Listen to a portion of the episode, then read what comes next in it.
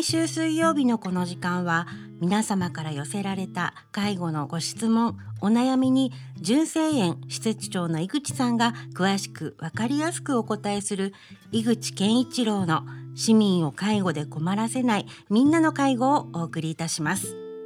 私は番組アシスタントの FM 小田原小山由香子と申します。井口さん今週もよろしくお願いいたします。はいよろしくお願いします。本日も引き続き災害ボランティアチームダーストのリーダーの真壁さんにお越しいただいております。真壁さんよろしくお願いします。よろしくお願いします。真壁さんめちゃくちゃマッチョで。ありがとうございます。はい消防士というとあのファイヤーファイターと言いますけれども、はい、まさしくファイターのような。そうですね。あのやっぱりこうこう万人を救うヒーローになるためには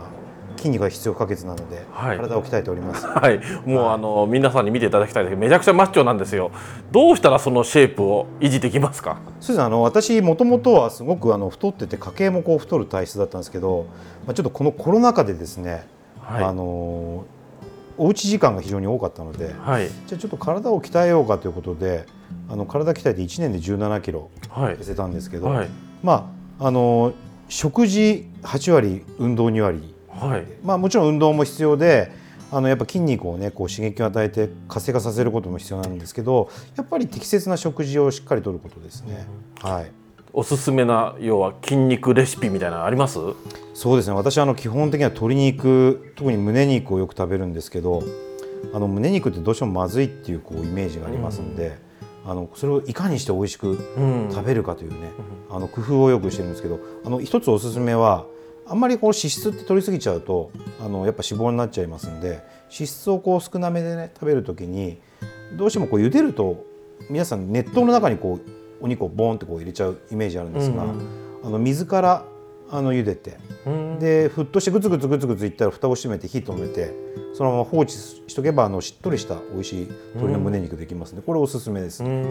はい、炭水化物とかご飯とかっていうのはあんまり食べられないんですか？炭水化物はあの人間の三大栄養素のうちの一つなので非常に重要なんですね、はい、ただ取りすぎちゃうと炭水化物ってやっぱこう体に吸収しきれなかったものは脂質あの脂肪になっちゃいますのであの取るんですけどその炭水化物の種類だとか量をあの適切に食べてます。うん。はい、なかなかね僕ご飯好きでねなかなかダイエットできないんですけれども、はい、どうしたらいいでしょうか？そうですね。あの一つはですねあのお米の量を減らすことも当然必要なんですけどあとはその良質な炭水化物を取るといいと思うんですね。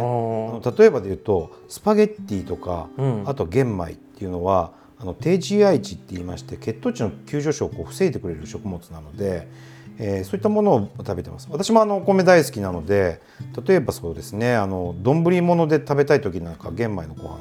に炊いたりだとかあとはもち麦なんかをねもち麦押し麦なんかを入れて食べたりしてます。なるほど、はい、なんかいろいろ最近力を入れてるこれがあの自慢なレシピだとか何かありますか？そうですね。私あの実はあのパスタにすごくハマってまして、はい、でパスタって小麦の中でもパンとちょっと違ってあのデュラム小麦っていうあの種類の小麦使ってるんですけどこれが非常に低 GI 値が低いと。であのかつパスタってタンパク質が 100g で大体 13g ぐらい入ってるんですね。ですのでタンパク質も非常によく取れるのであのパスタがおすすめなんですけど一番簡単で美味しいのがあの焼肉のタレって市販でありますね、はいはい、もうあれときのこと玉ねぎとあとも安いお肉を入れていただいてもうパスタと一緒に炒めるだけです。であのー、玉ねぎってこうね血液をサラサラにもしてくれますし、うん、あとはきのこっていうのはあのこう脂肪を分解する効果もありますので非常にねあのいいと思います。はいね、いろいろ、まあ、僕もいつか真壁さんみたいなマッチョな体になりたいなと思いますけど、はい、はい、であの真壁さんどうしても今日僕あの筋肉のことから話題がそれないんですけれども、はい、おすすめのトレーニングって何かありますか？私あの基本的には全身を鍛えてるんですけどあのくまなくね全身鍛えてるんですけどあの皆さん例えばダイエットとかあとお年寄りの方で筋肉をね向上したい方とかもしいらっしゃいましたらあのビッグスリーって呼ばれてる筋肉あるんですね、はあ、こう人間の体の中で一番大きい筋肉って呼ばれてまして、まあ、一つが背中それからもう一つが、まあ、下半身の筋肉そして腹筋ですね。この3つの筋肉を鍛えると、まあ、それだけ大きい筋肉を鍛えますのであの運動エネルギーの、ね、消費カロリーが非常に高いのでダイエット効果が非常に高いです、うん、それとやはりそのビッグ3ってなんで大きいかっていうと人間の体を支えるための非常に重要な筋肉なのでそこを鍛えることでね例えば姿勢が良くなったりですとか体力が向上したりだとかあと風邪をひきにくくなったりしますのでそのビッグ3っていうのをね鍛えた方がいいと思いますね。はい、僕はあの40ですけれども40からスタートしても大丈夫ですか？大丈夫です。私あの46でスタートしたんで全然平気です。はい大体体鍛えてる人で、まあ、最高年齢の人って真壁さんの肌感覚でどれぐらいの人がいますか？そうですね。結構私あのジム行ってるんですけど70歳ぐらいの人もいますしこの間あのギネスで乗った方でプランクってあのインナーマッスルを鍛えるトレーニングがあるんですけど、はい。あのそれを8時間やった70いくつのおじいちゃんがいたぐらいなんであの終わりはないと思う。終わりはない、はい、キングカズもまだ走ってますしね。そうですねはい。なるほど。まだまだまだできるってことですね、はい、じゃあちょっと諦めずに夏に向けて頑張りたいと思います。はい頑張りましょう。あとあのヒーロープロジェクトっていろいろ真壁さんやってらっしゃいますよね。はいそうですね。あのオールヒーロープロジェクト。あの、はい、去年の11月の22日にあの開催させていただきましてこれ全世界同時開催ということで、はい、あの純正園さんにも非常に大きなお世話になりまして、はい、ありがとうございました。別にマッチョじゃなくても大丈夫なんですよね。もう誰でもヒーローになれる。だからこうオールヒーローズプロジェクトというですね、はい、あのプロジェクトを立ち上げたんですね。はい。はい。どんな人が参加してました？はい。あのー、実はこのイベントっていうのがゴミ拾いのイベントなんですけど、今実は地球上のゴミっていうのがまあ、プラスチックごみなんかマイクロプラスチックって言ってすごく細かいプラスチックになってそれが海洋に流れてしまうとで30年後の未来はあ海の生物の数をゴミの数が超えちゃうって言われてるんですね。でこれをなんとか阻止しようということでじゃあ1人1個ずつゴミを世界中の人が拾ったらもう拾その参加した人の分だけのゴミが拾えるわけですから